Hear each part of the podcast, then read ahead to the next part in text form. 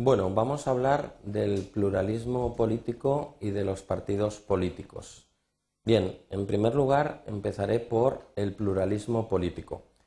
Se entiende por pluralismo político un valor eh, que lo tenemos en la Constitución en el artículo 1.1.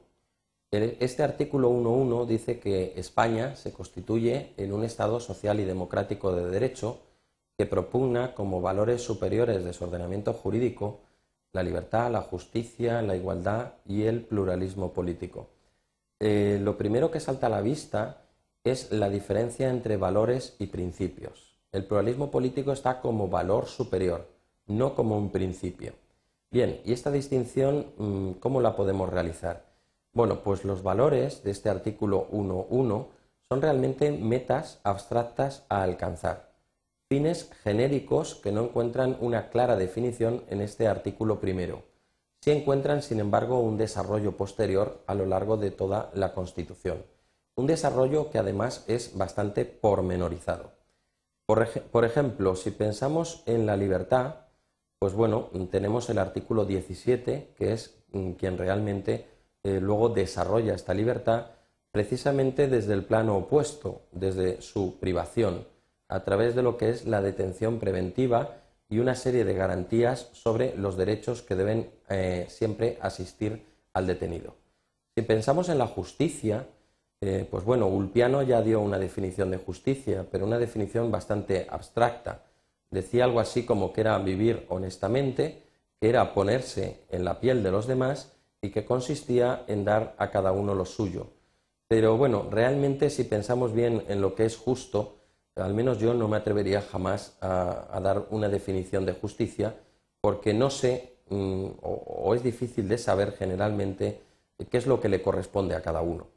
La Constitución trata de abstraerse de cualquier valoración moral sobre la justicia y en el artículo 24 lo que diseña es el acceso a los tribunales mediante el derecho denominado a la tutela judicial efectiva, que será eh, otro objeto de aprendizaje donde lo tratemos. Luego tenemos también el valor de la igualdad. La igualdad se desarrolla sobre todo en, una multitud de artículos, pero sobre todo en tres.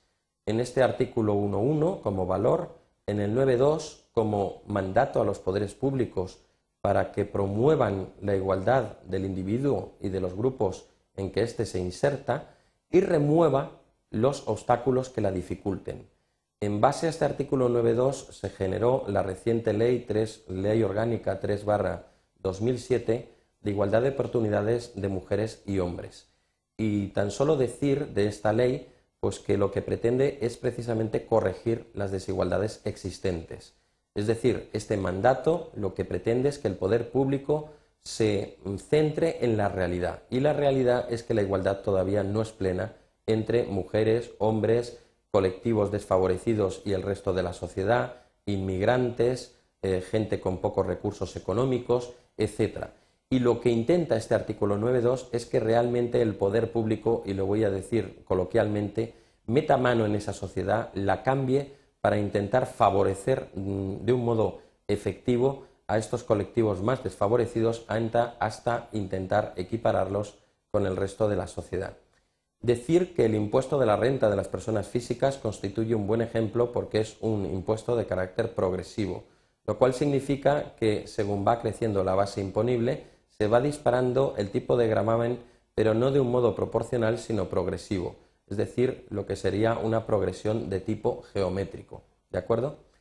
Y luego deciros que sobre la igualdad también tenemos el artículo 14, que es una igualdad de tipo formal es la que prácticamente todos los eh, ciudadanos conocemos y es la que dice que los españoles son iguales ante la ley sin que pueda prevalecer ningún tipo de discriminación por razón de nacimiento, raza, sexo, religión, edad, opinión o cualquier otra condición personal o social. Esta es una igualdad nacida de la Revolución Francesa y una igualdad que nos sitúa a todos en el mismo plano jurídico frente a los efectos de una norma cuando realmente reproducimos su supuesto de hecho. Dicho esto, y para intentar un poco centrar el asunto, cuando hablamos de pluralismo político, de lo que estamos hablando es de uno de esos valores que encontramos en el artículo 1.1. ¿Cómo se vehiculiza o instrumentaliza ese pluralismo político? Pues a través de los partidos políticos. Los partidos políticos no son otra cosa que asociaciones privadas con una relevancia pública.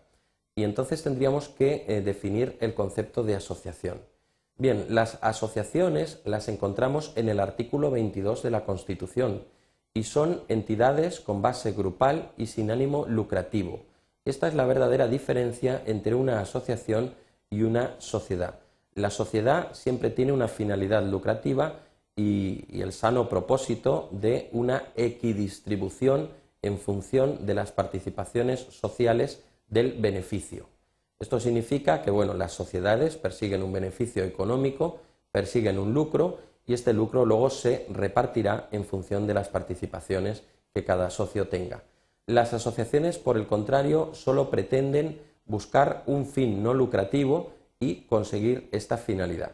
El artículo 22 de la Constitución contiene eh, lo que son las asociaciones, contiene también la necesaria inscripción de las asociaciones a los meros efectos de publicidad, nos dice el artículo 22, y contiene las asociaciones que están prohibidas, que son las secretas, es decir, aquellas que eh, están inscritas a veces, pero están mintiendo en cuanto a los socios, los fines o el objeto social, las paramilitares, que son las caracterizadas por una jerarquía de tipo militar y elementos de tipo militar sin serlo, y por último, aquellas que persigan fines o, tengan medios que constituyen en sí mismo delitos. Este estos tres tipos de asociaciones están prohibidas por la Constitución y debemos decir que, en general, casi todas las sectas peligrosas o células terroristas contienen estos tres elementos de prohibición. Son secretas, son paramilitares y persiguen fines o utilizan medios tipificados como delitos. Bien, los partidos políticos son el vehículo del pluralismo político. Ya hemos dicho que su fundamento es que son asociaciones. Y son asociaciones pero con una relevancia pública tal que la Constitución las reconoce con un artículo específico en el precisamente es el artículo 6 contenido dentro del título preliminar de nuestra Constitución. Este artículo 6 reconoce los partidos políticos y establece un único requisito de validez, y es que su estructura interna y funcionamiento deberán ser democráticos. Por tanto, si dijéramos o si se os preguntara ¿Qué es un partido político? Debería responder que es una asociación con una gran relevancia pública porque permite vehiculizar o mediatizar o, servir como, medio al pluralismo político. A través de los partidos políticos no debemos olvidar que se cumple esta relevancia eh, pública y además eh, se da cobertura o toma vida una serie de derechos fundamentales que son de primera línea. Por ejemplo, la libertad ideológica del artículo 16.1, ese derecho a expresar nuestra ideología. Ojo, si queremos, no olvidemos el 16.2, que dice que nadie está obligado a responder sobre su ideología, religión o creencias.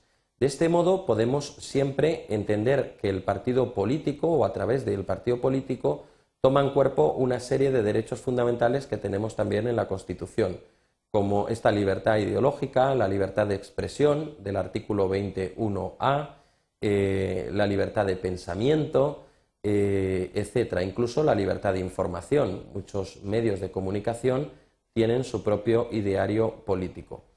Dicho esto, deciros que también en otros regímenes de tipo no democrático los partidos políticos eh, han sido auténticos órganos del Estado. Me estoy refiriendo, por ejemplo, al PECUS de la extinta Unión Soviética o, aquí en España, bueno, pues lo que, lo que se entendía como, como, partido político que no era sino el propio aparato del Estado.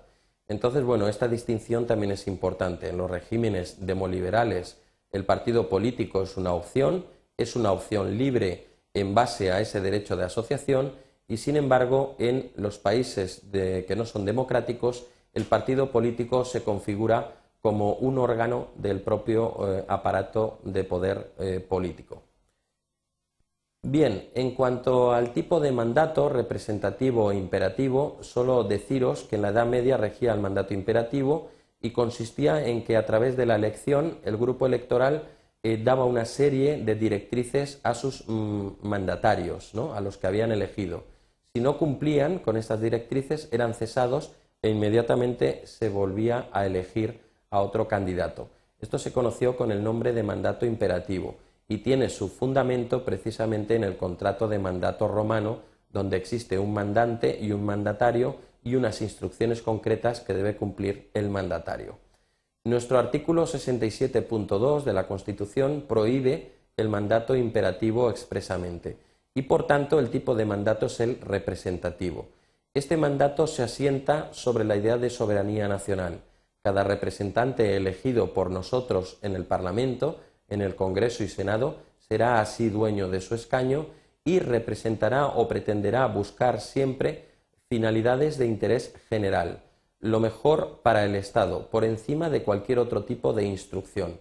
Hoy se dice que el mandato representativo está en crisis porque hay un concepto que es el de partitocracia y que supone que realmente los mandatos hoy ya no provienen del cuerpo electoral, sino del propio partido político. Los partidos políticos lo que hacen es dar instrucciones a los parlamentarios y mediatizar su actividad.